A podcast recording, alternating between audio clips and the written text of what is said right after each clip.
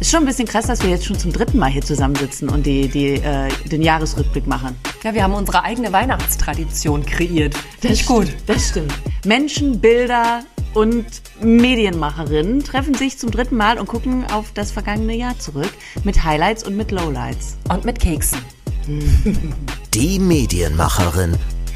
Im Gespräch mit Freddy Schürheck. Hallo alle an dieser Stelle, mein Name ist Freddy Schürheck und bei mir ist die Frau, ihr habt es vielleicht schon rausgehört, die auch die letzten beiden Jahre mit mir hier diesen wunderbaren Medien-Jahresrückblick gemacht hat. Sumera Kaya, hallo meine Liebe. Hallo und danke, dass ich wieder hier sein darf. Ich bin ja ein großer Adventsfan und ich finde es ganz toll, dass du hier alles so schön geschmückt hast und ich mit dir gemeinsam aufs Jahr zurückblicken darf. So, und meinen Baum habe ich auch schon äh, hier schön äh, drapiert. Ich habe den dieses Jahr, ich wollte eigentlich, ich bin ja so ein Fan von Trash-Weihnachtsbäumen, ne? Und habe ja immer alle möglichen Scheiße am Baum hängen. Zum Beispiel einen äh, glitzernden Flamingo, der hängt am Baum und ein kleines Radio hängt am Baum und so alles, was der Weihnachtskugelmarkt hergibt, habe ich hier. Und dann wollte ich dieses Jahr aber eigentlich, wollte ich es dezent machen und wollte alles nur in Gold halten, auch mit so goldenen Lichterketten. Das war's. Und jetzt guckt ihr diesen Baum an. Er funkelt in allen Neonfarben, die man sich nur vorstellen kann. I love it. Und du hast mich hier echt auf eine Idee gebracht, weil ich habe nämlich auch so Kerzen, die äh, man entweder auf warmweiß stellen kann oder eben auch auf bunt. Und ich glaube, ich werde sie heute Abend auch mal ja. einfach auf bunt stellen. Ja, weil diese warmweiße Geschichte, ich wollte das wirklich mal, ich wollte so einen seriösen Baum mal einmal haben, wie so ein erwachsener Mensch. Also einmal adäquat für mein Alter. So einen halt einen richtig klassischen Weihnachtsbaum. Und dann sah der so traurig aus, nur mit diesem weiß, Gold und so, dass ich dann eben diese mega krass blinkende, bunte Lichterkette geholt habe. Und jetzt geht der, da geht, der kann auch so verschiedene Modi. Ich kann gleich mal drücken. Dann wechselt der von oben nach unten die Farbe, wie so ein Regenbogen läuft dann. Ich, ich drück mal kurz. Mach mal. Was mich aber besonders an diesem Baum beeindruckt ist ja, wie perfekt er gewachsen ist. Er ist einfach so gerade und wow. Okay, jetzt kommt hier der Lichteffekt. Wow. Also von oben nach unten wechselt er dann jetzt die Farben und ich bin gerade so fasziniert, ich kann, ich finde gar keine Worte. Ich bin wie so ein Kind, wie so ein Kind, was da vorne ist. Wow. Oh, ich lieb's auch so, so sehr. Wow. Ja. Ja, das ist natürlich jetzt auch so das richtige Thema hier für einen Podcast, weil keiner das sehen kann und ich so schlecht in Beschreiben bin. Ich Dabei ist das ja unser Job, über Dinge sprechen ja. und trotzdem Kopfkino erzeugen. Aber das denke ich mir, also ehrlich gesagt, wenn wir gerade schon bei dem Thema, das passiert mir immer wieder, dass ich so im Radio selbst denke, boah, wie schlecht ich Dinge beschreiben kann. Ey, Dabei ist das voll. den ganzen Tag mein Job. Gerade wenn es dann also so heißt, wir machen eine Studioaktion oh, voll cool. Und dann beschreibt einfach mal so ein bisschen bildlich. Ich hatte jetzt diese Woche ein Self-Reporter Daniel Danger im Studio, den wir in den Weihnachtsbaum gerade verwandeln, weil ja irgendwie im Sendegebiet die Weihnachtsmärkte auf Beleuchtung teilweise so ein bisschen verzichten oder die runterfahren. Deswegen wird Daniel gerade zum Weihnachtsbaum, um nächste Woche da äh, energiesparend mit so einem Fahrradantrieb alles zum Leuchten zu bringen. Wurde er so. nicht auch in irgendein Netz äh, gepackt? In genau, so das, das machen wir morgen. Da wird ah. er dann in so ein Netz reingeschoben, wie eben ein richtiger Weihnachtsbaum. Und vor ein paar Tagen war eine Akupunkturexpertin da und sollte ihm Nadeln setzen, eben so fürs Nadelgefühl. Und dann hieß es halt vorher, ja, Freddy, dann beschreibst du einfach ein bisschen, wie das aussieht.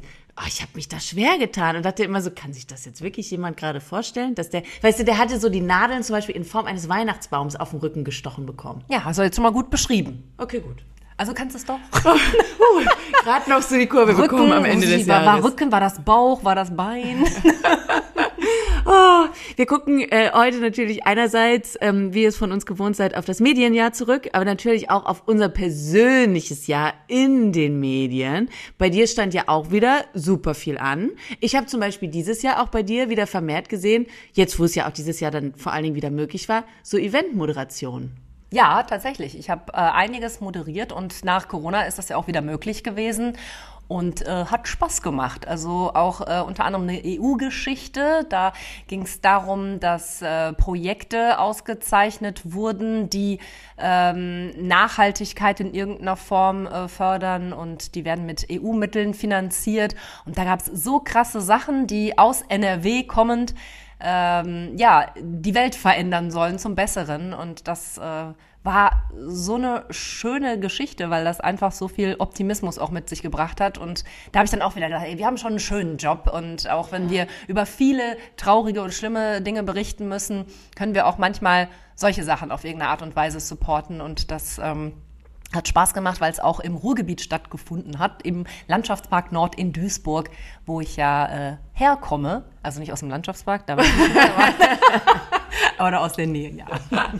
Da hast du gewohnt damals. Genau, auf, auf irgendeinem so Hochofen ja, unsere Wohnung. Hauptsache, du hattest einen leuchtenden Weihnachtsbaum, das ist ja das Wichtigste.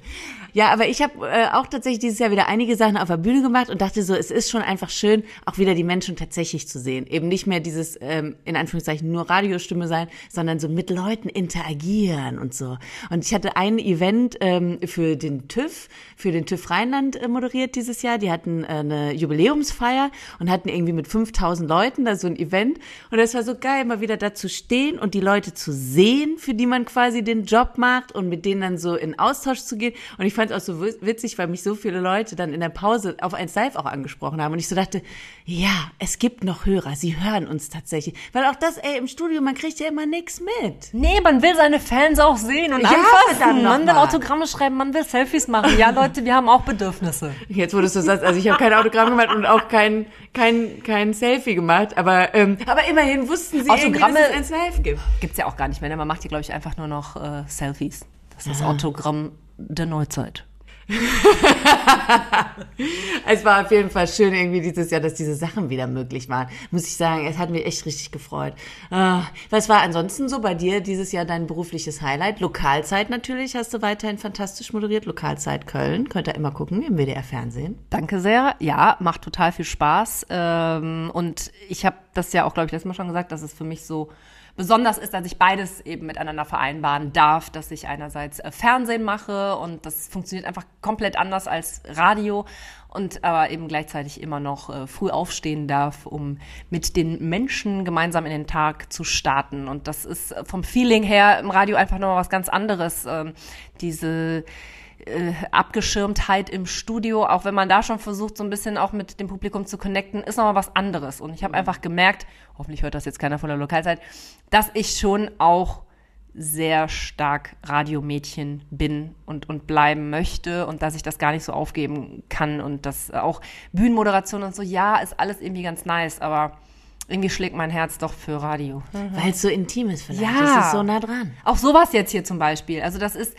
das bin auch dann einfach mehr ich. Also ich bin, ich versuche natürlich auch vor der Kamera so authentisch wie möglich zu sein, aber es ist teilweise auch technisch schon gar nicht so möglich, weil du bist sehr starr ähm, in den Strukturen drin und kannst dich auch gar nicht so bewegen, wie du möchtest, ne? Klar, weil du halt auf deiner Kameraposition stehen musst.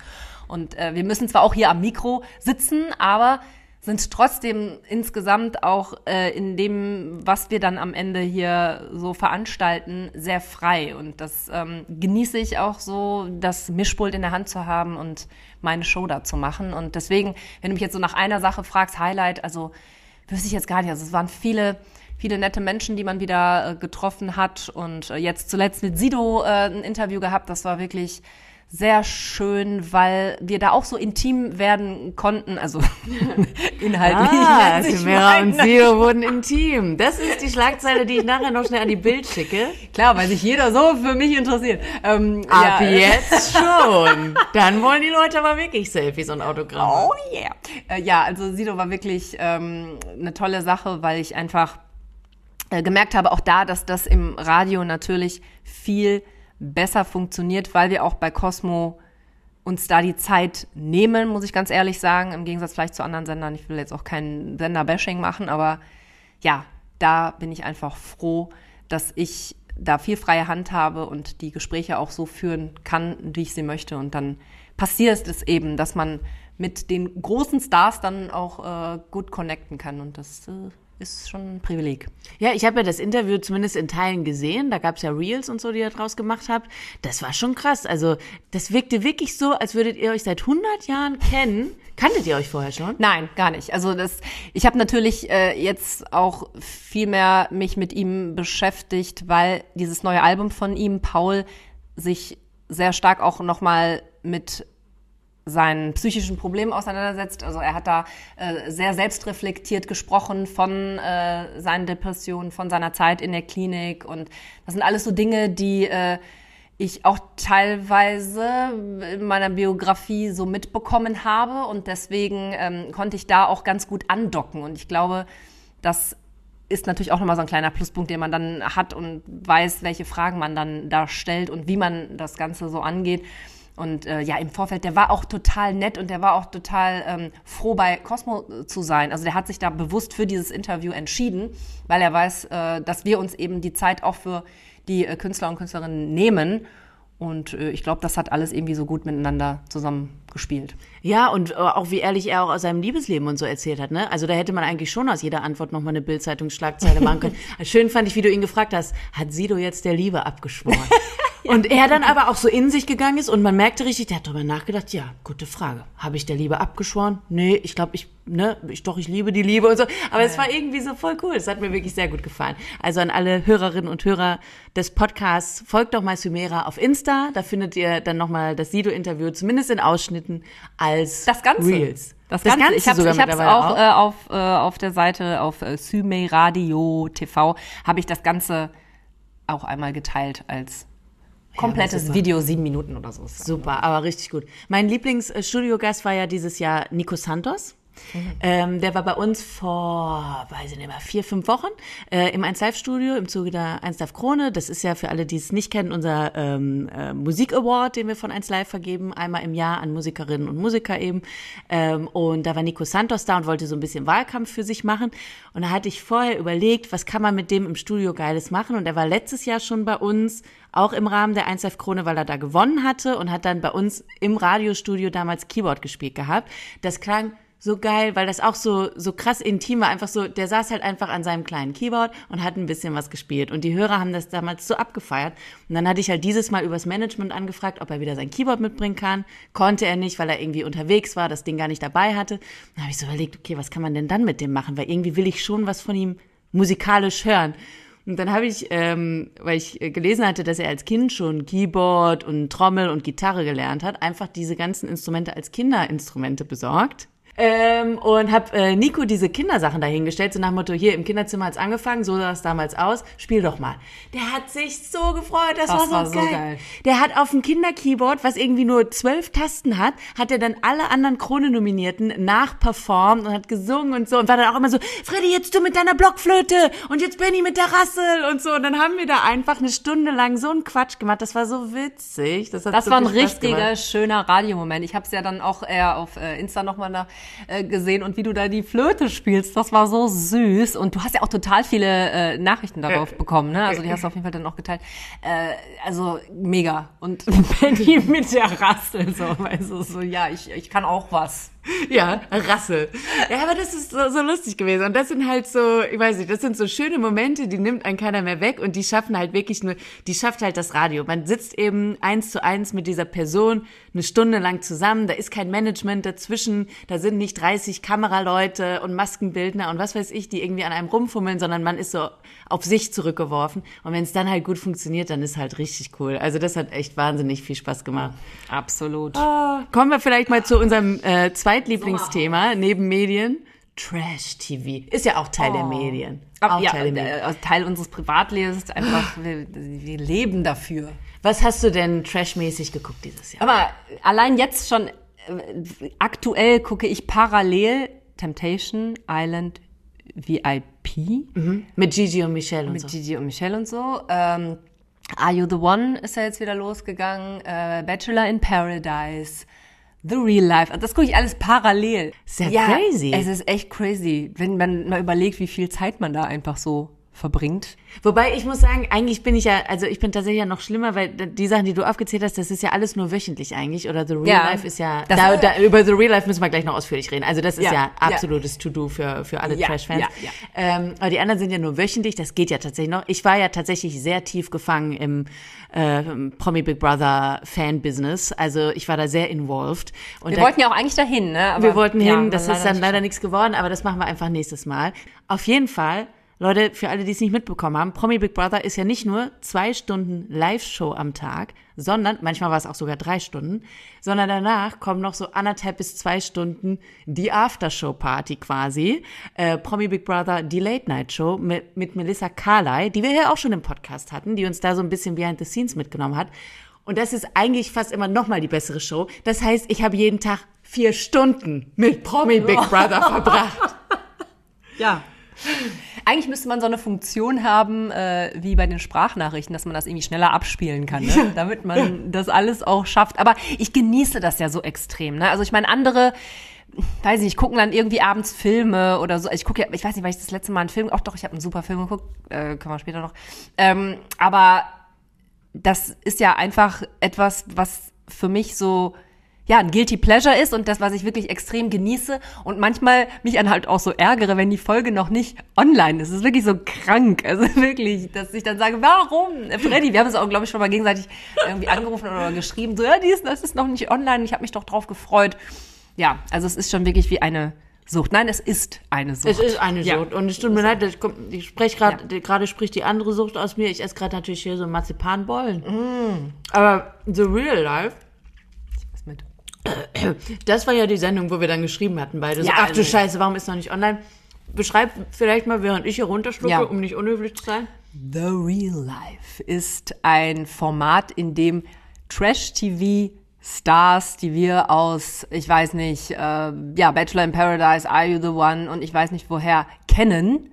Also wenn man eben so ein Ultra ist wie wir, dann kennt man die, ähm, die alle hier in Köln located sind, weil Köln ist ja the place to be für der eine hat sein Tattoo-Studio drei Straßen weiter von hier. Diogo. Wir könnten da jetzt hingehen. Diogo. genau. Und, und wir wohnen, also äh, ich weiß nicht, es gab ja auch mal dieses Berlin äh, Tag und Nacht oder so. Das alles, das interessiert mich alles nicht, weil ich, ich kenne das da alles nicht. Und hier, jetzt bei Berlin, äh, äh, jetzt bei The Real Life, passiert halt alles, was diese Promis da erleben. Promis, das ist auch übertrieben gesagt, aber gut, für uns sind das natürlich Promis, wenn wir die kennen. Ähm, die äh, nehmen uns im Prinzip mit durch ihren Alltag hier in Köln. Und all diese Straßen, die sie ablaufen, die, der, der Grüngürtel oder die Bars und Cafés, wir kennen sie und das ja. äh, ist so cool einfach. Oh Gott, wir hören uns wirklich an wie so Teenies. Ja, aber es ist ja nun mal so. äh, äh, und hier zum Beispiel äh, äh die, die U-Bahn-Haltestelle, die ich benutze, ne, da ist halt, wie gesagt, das Tattoo-Studio von dem Diogo, dann dein Fitnessstudio, da hast du ja auch schon die Da habe ich Vanessa schon gesehen, also, da habe ich Diogo schon gesehen und die spreche ich dann auch einfach frech an und sagst, ey, ihr seid unsere Helden. Und du hast Selfies mit ihnen gemacht, das Natürlich, Autogramm der Neuzeit. Auf jeden Fall. Also bitte, heißt ja nicht, dass wir nicht auch Groupies sind. Also klar. Ja, also ich bin auch sehr neidisch auf die Selfies. Ich habe ja sogar schon zu dir gesagt, das meine ich auch ernst, irgendwann komme ich mit ins Fitnessstudio. Ja. Nicht, weil ich Sport so mag, also gar nicht, aber da will, also da, wenn ich da mit denen trainiere. Ja, klar. Also es ist auf jeden Fall wirklich fantastisch. Es ist auch lustig gemacht, irgendwie so simpel, einfach wirklich nur ein Kamerateam, das diese Leute begleitet, im Prinzip ähnlich wie bei Goodbye Deutschland. Also jetzt eben ungeskriptet, aber schon so ein bisschen, okay, wir filmen jetzt natürlich bei deren Geburtstagsparty, weil das ist lustig, da wird sich schon was ergeben, so, ähm, aber rein organisatorisch simpel gemacht. Und ich habe hier im Podcast mit äh, Christiane Ruff vor äh, ein paar Monaten gesprochen. Die ist ja die Chefin von ITV Germany. Das ist eine riesen Produktionsfirma. Die machen Love Island, die machen das Dschungelcamp und so. Da hat sie uns auch ein bisschen hinter die Kulissen mitgenommen. Könnt ihr die Folge auch nochmal hören? Ja, das ist hier Cross-Promo an dieser Stelle. Sehr zu empfehlen. Habe ich natürlich auch gehört. Super spannend. Und mit ihr habe ich auch über The Real Life gesprochen. Sie haben halt diese Sendung nicht selbst gemacht. Also es ist keine ITV-Produktion. Sie war aber sehr neidisch und sagte nur so, krass, alle bei uns hier im Haus reden da gerade drüber und sagen, wie simpel kann man gutes Entertainment machen? Ja. Und ja, wenn du die richtigen Köpfe da auch da ja. hast, ne? Also äh, Köpfe im Sinne von äh, also die Protagonistinnen und Protagonisten, ja. die einfach da äh, so gut passen, also diese Konstellation und dass sie halt auch wirklich so eine Clique sind, eine Freundesklicke, das das wirkt ja wirklich wie gestellt, aber Klar, ist es ja auch bis zu einem gewissen Grad, Nein, aber die sind nicht wirklich ähm, beste Freunde. Die sind wirklich, glaube ich, ja, ich glaube, die haben auch sonst niemanden. wirklich, ich, ähm, ich mag die und, und unsere Challenge, wir wollen uns mit allen befreunden und ja. sagen und die willkommen heißen hier in Köln. Kommt ja. alle nach Köln, wir supporten euch. Zumindest haben wir uns vorgenommen, dass wir nächstes Jahr vielleicht, das ist unser Vorsatz für 2023, irgendwann mal da im Bild zu sehen sind. Zumindest ja. mit dem E-Scooter so hinten langfahren, wenn irgendwie der Calvin Klein gerade aus der U-Bahn-Station Das ist echt äh, Challenge accepted. Wir wollen einen Cameo-Auftritt in the real life. Ja, in sowas. Staffel 2. Sowas von. Ja, die wirken auch alle so sympathisch. Das finde ich das Interessante. Und sie. Ich habe sie doch kennengelernt. Ich, ja. ich kenne sie doch jetzt. Wann ist das? Jo, ich kenne sie alle. Warum sitzen die hier nicht? Wir haben noch genug Kekse. Ich habe den guten Baum. Lad sie doch direkt ein. Ja, aber da habe ich mit Christiane Ruff halt auch so lange drüber gesprochen, dass so ähm, diese ganzen Trash-TV-Stars, die, die halt langfristig Erfolg haben, müssen auch einfach sympathisch sein. Das stimmt. Man mag sie alle, auch wenn die sich untereinander teilweise ein bisschen anzicken oder, oder nicht immer perfekt verstehen. Ja, das machen wir ja auch. Wir sind ja auch richtig bitchy, wenn das Mikro aus ist. Absolut. Da fliegen hier die Fetzen, Leute. Absolut. Genau, aber das äh, macht ja dann nochmal eine tiefe Freundschaft aus, dass man das aus. Die denken jetzt echt, dass wir Ja, ich wollte gerade sagen, ich glaube, wir haben uns noch nie gestritten. Das ist, und dabei kennen wir uns schon seit zehn Auf Jahren. Holzklopfen. Toi, toi, toi. Nee, also es ist wirklich eine tolle Sendung, können wir euch nur empfehlen. Zweimal die Woche kommt's raus und jeweils nur 20 Minuten. Und das ist irgendwie aber auch, reicht dann auch. Also so 20 Minuten hast, also ja, ne, also das kann man mal eben so weg. Äh, also ich immer, wenn ich irgendwas esse, dann äh, gucke ich mir das an, weil man kann ja nicht einfach so was essen. Man muss immer was dabei gucken. Wir fliegen auf jeden Fall beim BDR raus, äh, Freddy.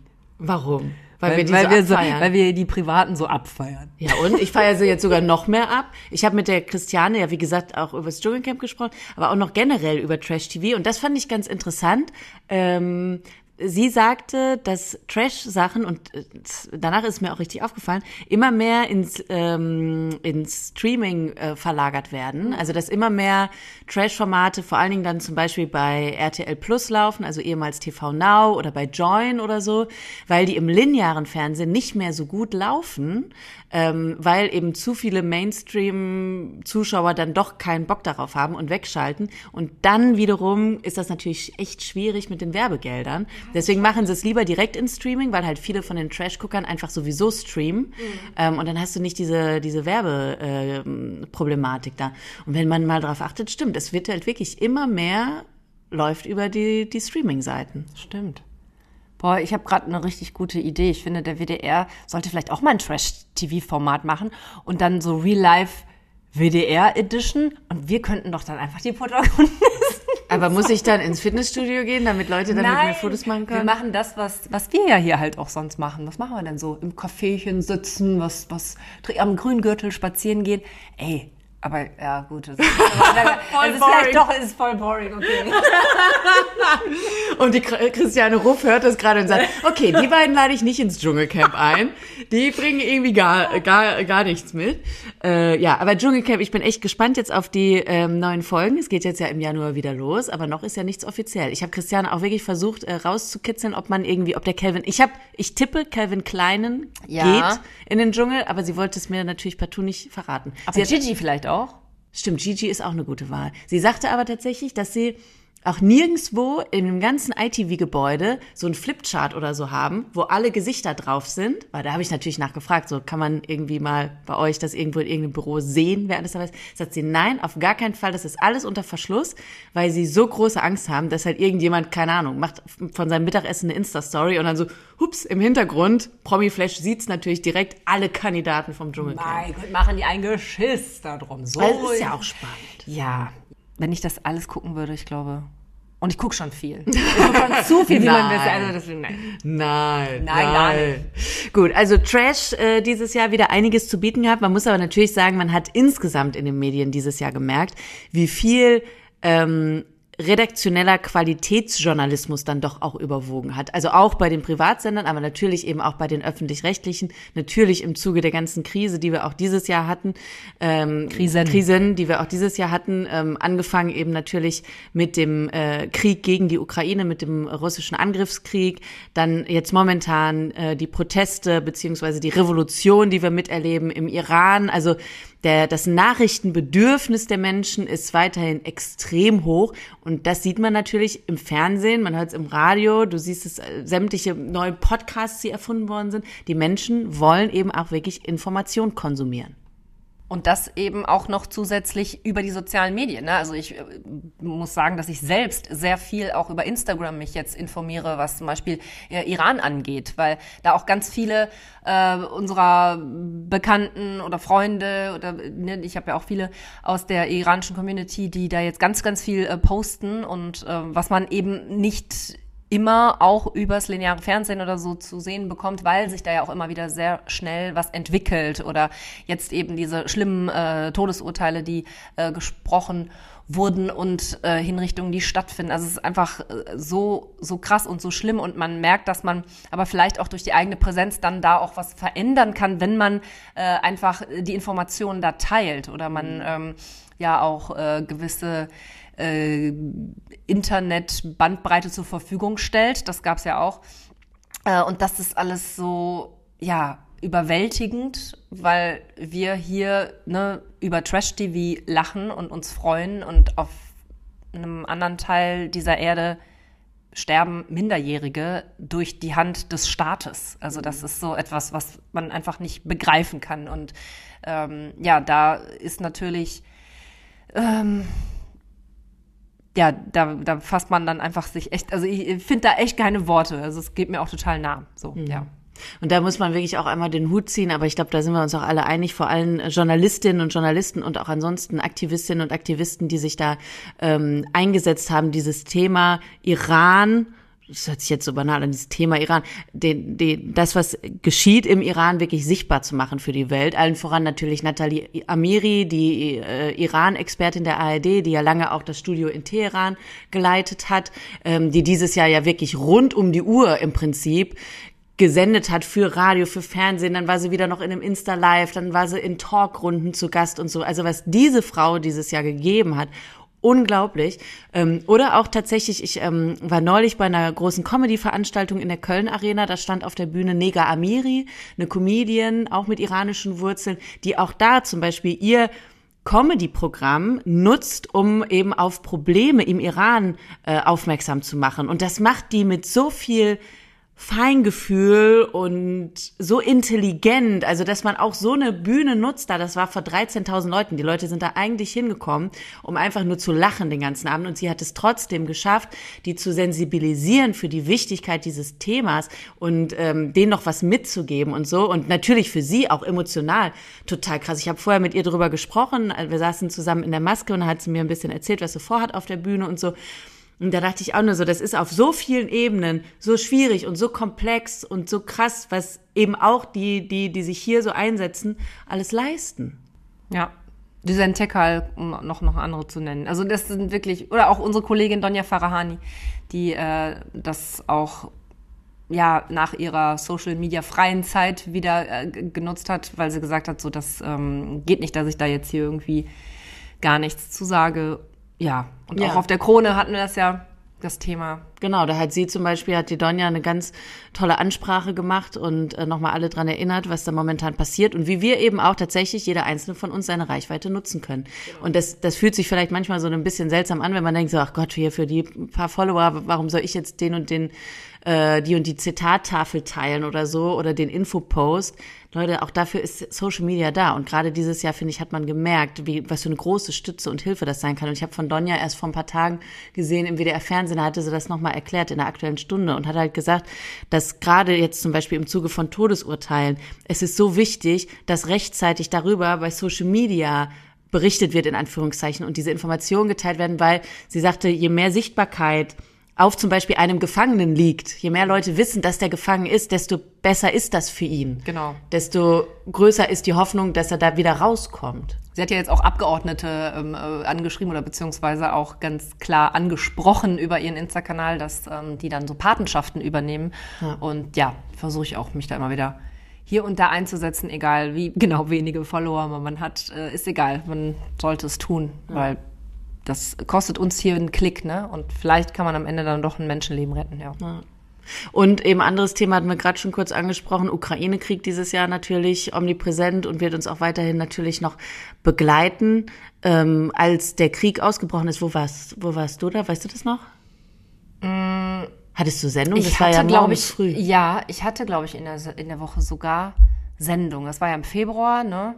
Und das war ja so im Umfeld von Karneval und da sollten ja, ähm, äh, ja eigentlich nach Corona wieder ja, Karneval, Karnevalszug auch in reduzierter Form zwar durchs äh, Stadion hier in ähm, Köln äh, stattfinden und das wurde ja dann auch alles abgesagt und äh, ja, ich habe es auch morgens dann irgendwie erfahren und äh, klar, dann ab da waren wir monothematisch. Ne? Also es war im Prinzip so wie damals, als, als Corona dann äh, groß äh, Thema war, äh, dass wir alles umgestellt haben und alle spaßigen Themen, ja, mussten dann erstmal weichen für dieses Thema, das ja für uns, glaube ich, eine ganz einmalige Sache gewesen. Also das, klar, man hatte natürlich Krieg in Europa schon mal in den 90ern und ähm, das war, das hatte jetzt einfach so eine ganz andere Dimension. Und äh, ich fand es auch wirklich krass, dass äh, wir davon so überrascht wurden einerseits. Andererseits hatte sich das natürlich auch schon politisch so ein bisschen ähm,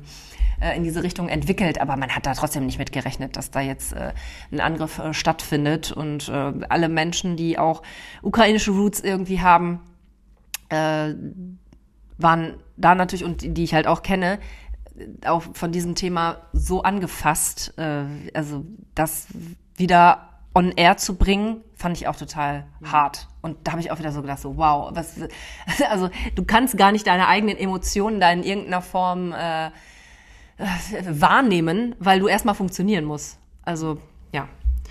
Wir hatten äh, damals schon in den Wochen vorher natürlich, haben ja alle Medien schon immer mal wieder drauf geguckt auf die Ukraine und äh, geguckt, was könnte da wohl passieren.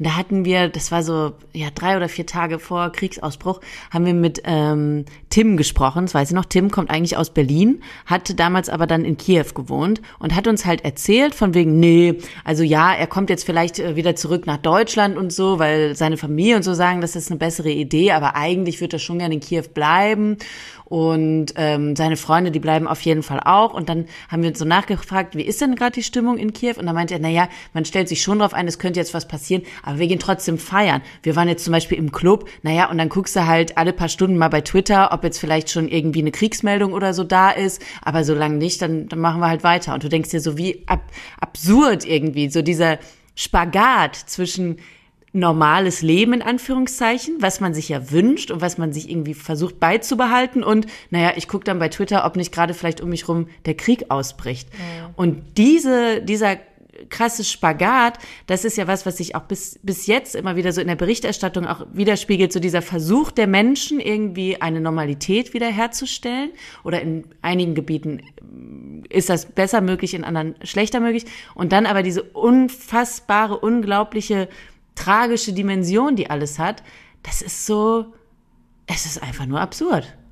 Absolut. Und ich meine, man kann auch nicht denjenigen dann hier äh, vorwerfen, die dann doch Karneval gefeiert haben. Also es war ja, mhm. glaube ich, dann äh, auch eine ganz, ganz große Debatte und Diskussion darum, wie geht man auch hier jetzt damit um. Also sind wir jetzt alle äh, in, in, in Trauerkleidung unterwegs und äh, haben gar keinen Spaß mehr oder wie auch immer.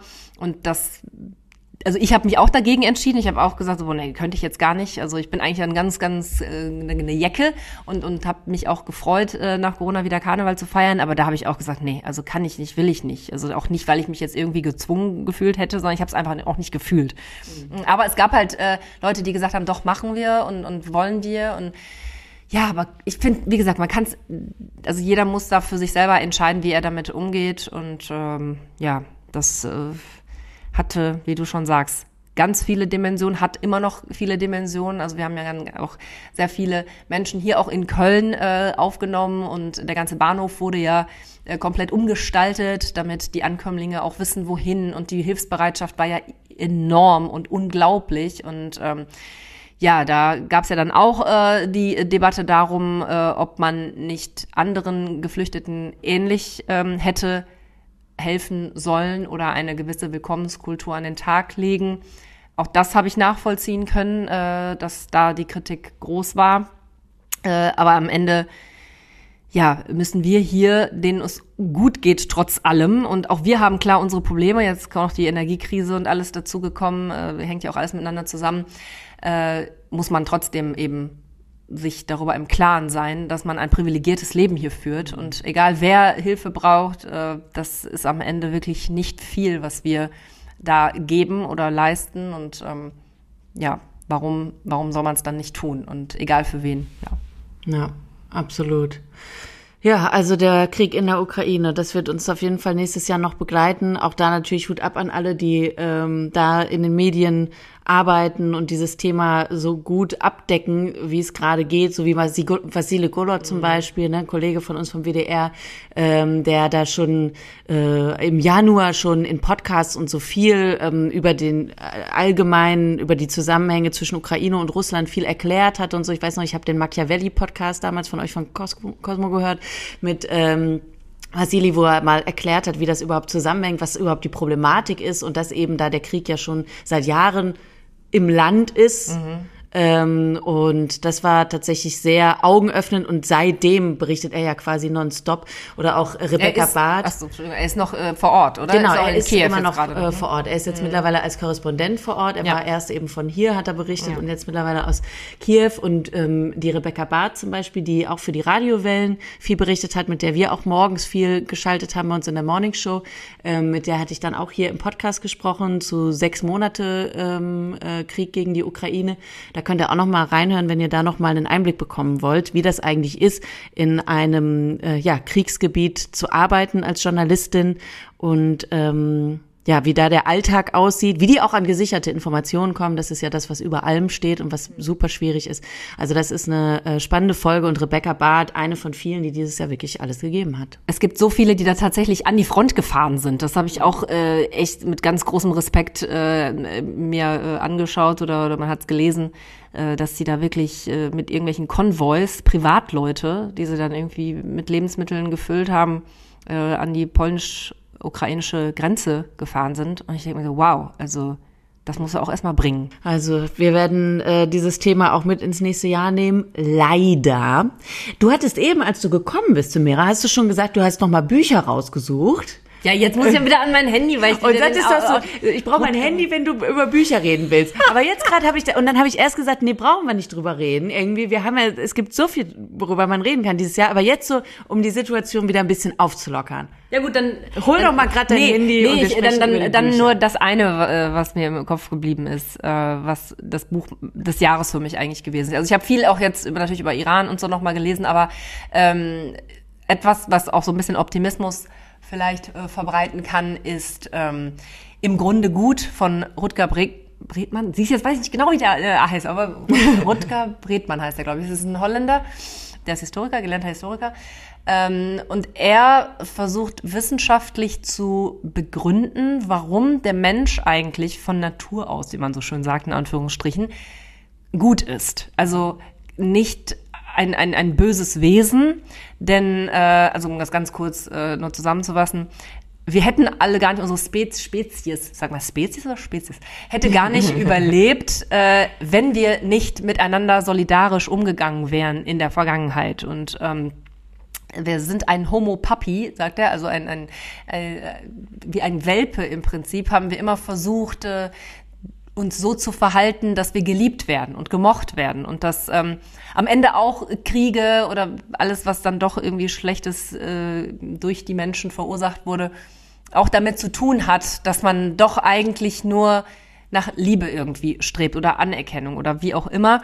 Also dass das auch natürlich ins Negative kippen kann. Aber im Grunde, also ganz, äh, wenn denn wir wirklich so nackt auf die Welt kommen, sind wir eigentlich gut und lieb und äh, auf, auf Austausch und, und dem anderen helfen aus und dass wir das eigentlich auch äh, genießen und, und mögen und Babys äh, eigentlich äh, nie was Schlechtes wollen, sondern eigentlich immer nur was, was Positives. Und das ähm, zeigt er anhand von ganz vielen Beispielen, äh, anhand von auch äh, falsch verstandenen Experimenten, die vorgenommen wurden. Äh, in den 70ern oder so gab es ja so schlimme Experimente, wo äh, man gedacht hat, dass man anhand derer feststellen kann, dass der Mensch doch eigentlich äh, ein Wolf ist und böse und oder also Wölfe sind natürlich nicht böse, aber ähm, das immer auf äh, so eine sehr fatalistische Ebene gebracht hat und ähm, jetzt in diesem Buch im Grunde gut wird es eigentlich äh, widerlegt, dass diese Experimente eigentlich eine ganz falsche ähm, Basis hatten oder beziehungsweise auch falsch interpretiert wurden oder auch von den Medien ähm, falsch äh, wiedergegeben wurden. Und deswegen äh, kann ich jedem, der jetzt gerade so ein bisschen im Pessimismus äh, vielleicht mhm. liegt, äh, dieses Buch empfehlen. Im Grunde gut. Wunder, wunderschön. Das klingt auch wirklich gut. Warte mal, ich hole mal gerade noch das Buch, was ich gerade lese. Aha, du weißt also auch nicht, wie der Titel und Autor oder Autorin des Buches. Autorin weiß ich, Titel habe ich gerade Titel. Achso. Ähm, nachts, äh, achso. Man hört mich noch gar nicht, ne? Da bin ich wieder. Ich weiß nicht, doch bestimmt. So. Diese Mikros sind doch so. auch geil. Nichts beim Radio gelernt. Ich gehe einfach mal fünf Meter weiter und erzähle weiter. Ähm, nachts im Kanzleramt von Marietta Slomka, Aha, die wir natürlich, natürlich, alle kennen, als die mhm. große Nachrichtenfrau aus dem Fernsehen. Ähm, und das ist tatsächlich ganz spannend. Da guckt sie eben hinter die Kulissen des Politikbetriebes in Berlin, wo sie natürlich als Journalistin schon seit Jahren, seit Jahrzehnten super gute Einblicke hat. Und ähm, ja, das ist wirklich spannend. Also eben auf Journalismus Journalismus und Politik und die Verbindung dahinter mal so ein bisschen zu gucken, kann ich jedem nur empfehlen, falls er noch was braucht für Weihnachten oder so. Do it. Do it. Do it. So, dann jetzt der Blick voraus. Oh Gott. Ja, ich sollte auf jeden Fall im neuen Jahr endlich Stuhl mal meinen quietscht. Stuhl quietschen. Äh, mein Stuhl, mein Stuhl quietschen. Oh Gott, man merkt Wir haben langsam, nur Tee getrunken, falls ihr euch wundert. Wir haben nur Tee getrunken. Es ist der Frühdienst. So, Simera, dein Vorsatz noch für 2023. Mm. Beruflich oder privat, such dir was aus. Auf jeden Fall möchte ich noch mal mich ein bisschen besser ernähren. das ist wirklich jedes Jahr das Gleiche. Besser ernähren, mal irgendwie so eine einwöchige Fastenkur oder irgendwas äh, machen. Dieses Jahr habe ich schon vier Tage ähm, Saftkur gemacht aber das äh, muss, muss noch mal besser gehen und ja, auf jeden Fall will ich, das ist halt auch das Problem, wenn man sich dann irgendwelche äh, Influencer anguckt, die dann einmal äh, am Tag in irgendeinen so Eisbottich steigen, so hm. nach dem Motto, weil das für den Kreislauf so wichtig ist. Hier, Chris Hemsworth hat ja jetzt auch so, ein, äh, so eine Sendung irgendwie bei Disney Plus, ist das irgendwie, wo der auch irgendwie irgendwelche Methoden zeigt, wie man länger leben kann äh, was man alles machen muss. Und in Irland bin ich ja auch jetzt schon ins kalte Wasser gesprungen, ins Meer und ja, sowas will ich, ich machen. gesehen. Ja. Also sowas will ich mehr machen. Ja, das muss sein.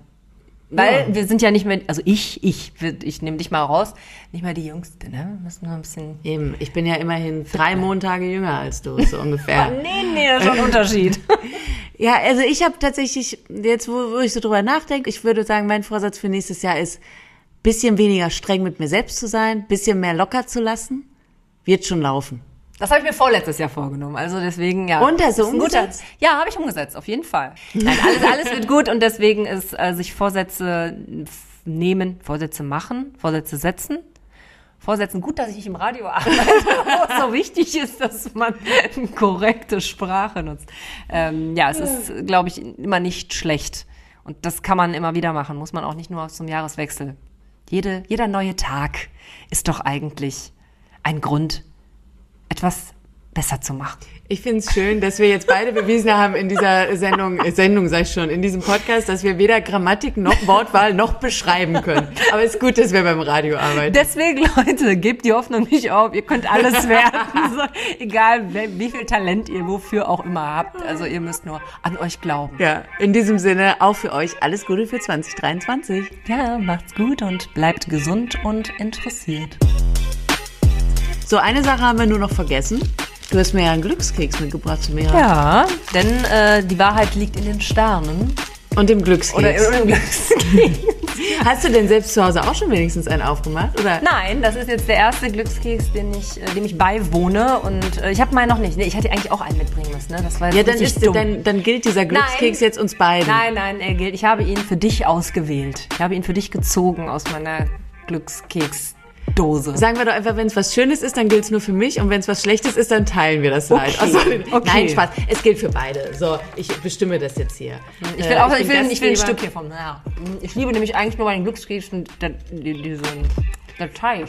Das Geheimnis des Erfolgs: Höre auf zu wünschen, mach etwas. Das passt doch, das machst du doch eh Dann gebe ich dir. Ja, finde ich gut. Danke sehr. Meine, meine Managerin hier.